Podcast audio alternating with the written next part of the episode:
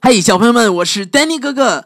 今天啊，我们继续给我们可爱的小朋友们带来《开心球》系列图画书当中好听的故事。今天的故事是什么呢？我们一起来听一听吧。大海变小了，中国人民大学出版社出版。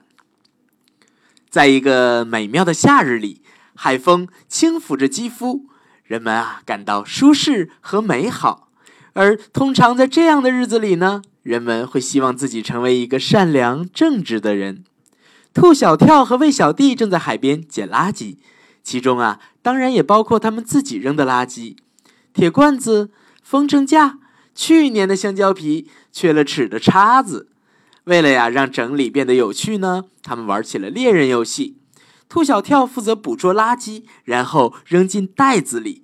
而魏小弟呢，负责拖着垃圾袋，并且一直盯着它，以防垃圾掉出来。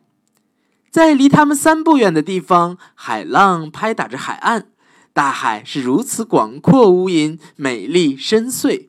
翻腾的浪花呢，在阳光下闪烁着亮光，海洋深处则是昏暗的、神秘的。当兔小跳把最后一堆脏东西扔进袋子后，他和魏小弟如释重负。剩下的呢，就是最简单的工作了。兔小跳和魏小弟用力将一大袋垃圾放在岸边专用的小木筏上，然后兔小跳用一根长长的木棍把木筏推离海岸。木筏随着海浪慢慢摇晃，开始了远航。有意思，我们的垃圾会飘到哪儿呢？魏小弟略感伤感地叹了口气：“这有什么关系呢？最重要的是，垃圾能离我们干净的海岸远一点儿。大海啊，是那么的大。再见了，脏东西。”兔小跳对自己很满意，他把一块小石子扔向垃圾，啪啪啪，石子沿着海面蹦跳着，最后啊，跳进了一片油腻腻的黑水中。没有人知道海中央的这片黑水是怎么来的。但它丝丝冒泡的样子让人害怕。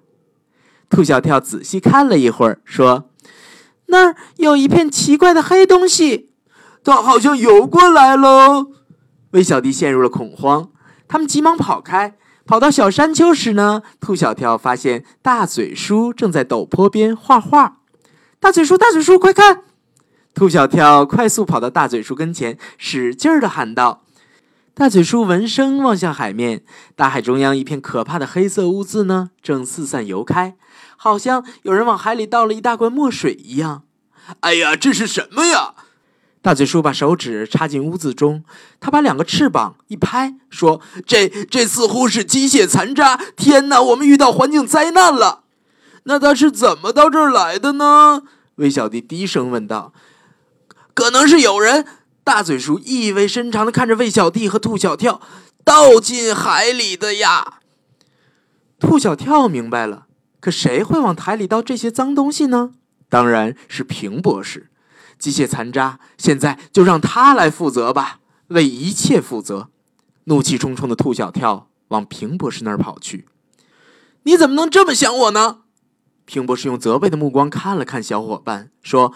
难道我不知道化学制品倒进海里有多么不好吗？海里的鱼都会死掉的。兔小跳听到都会死掉，突然感到非常害怕，必须把这块污渍清理掉。开心球们立刻行动起来，搬来好多好多大缸，把那片黑色污渍不停地舀进缸中。但两个小时过去了，污渍却丝毫没有变少。又往缸里倒了一勺污渍后，疲惫的兔小跳低声说：“嗯，这已经是第五十缸了。”他转身向岸边喊道：“大嘴叔，你那边怎么样了？还是看不到底呀？”大嘴叔回答说：“怎么感觉这屋子变得更多了呀？”兔小跳坐下来，把脚啊垂放在水里，这是他人生第一次不知道该怎么办。似乎这脏东西永远无穷无尽，它能从哪儿增加呢？兔小跳绝望地说：“从深处啊！”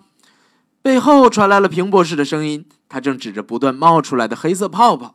幸好啊，平博士带来了潜望镜，专门用于观察水下情况的仪器。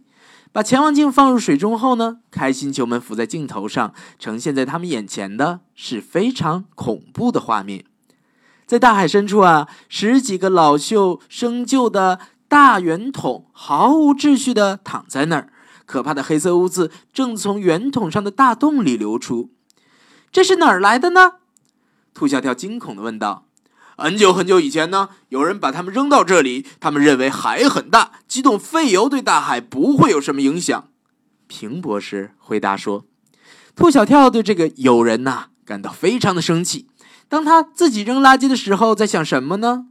看鱼儿都生病了，但兔小跳啊并没有生气很久，因为首先这样是无济于事的，第二呢，拯救大海刻不容缓。”平博士很快就制定好了天才计划，用专门的粘合剂把垃圾桶上所有的破洞补好。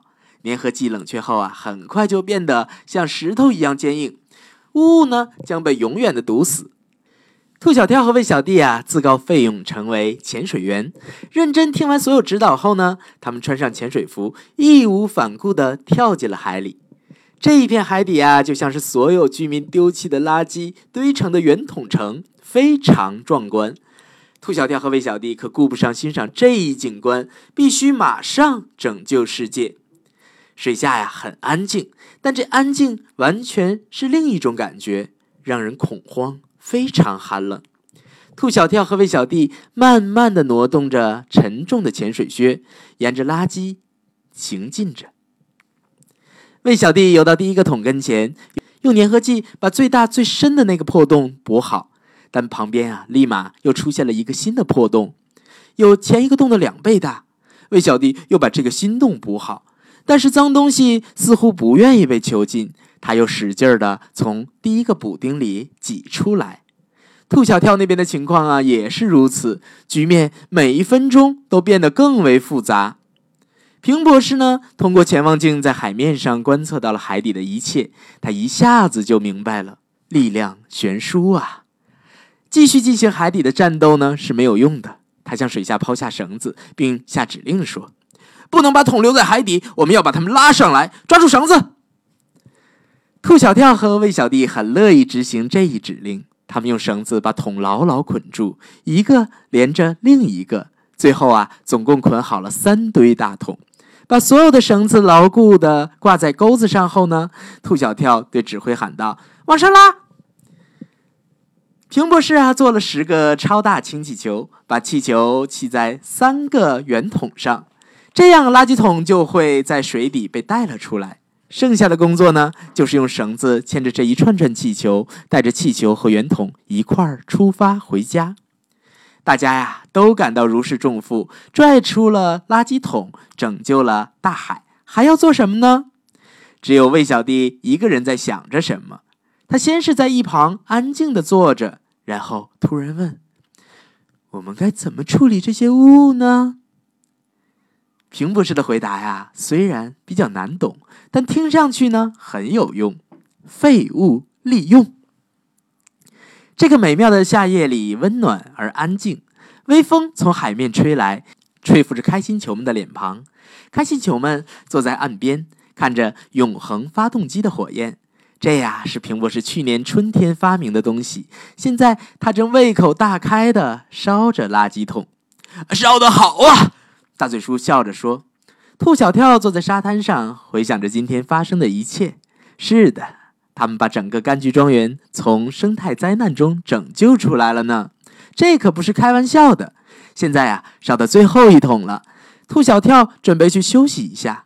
这时，魏小弟在他耳边低声说了点什么。“哎呀！”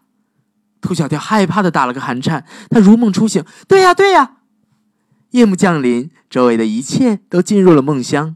海面波光粼粼，吹了一整天的海风呢，也早就睡了。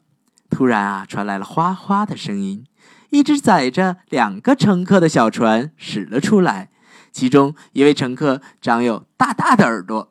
另一位呢，身上长满了刺。你觉得我们能找到他吗？浑身长刺的小乘客问道。他还打了个哈欠。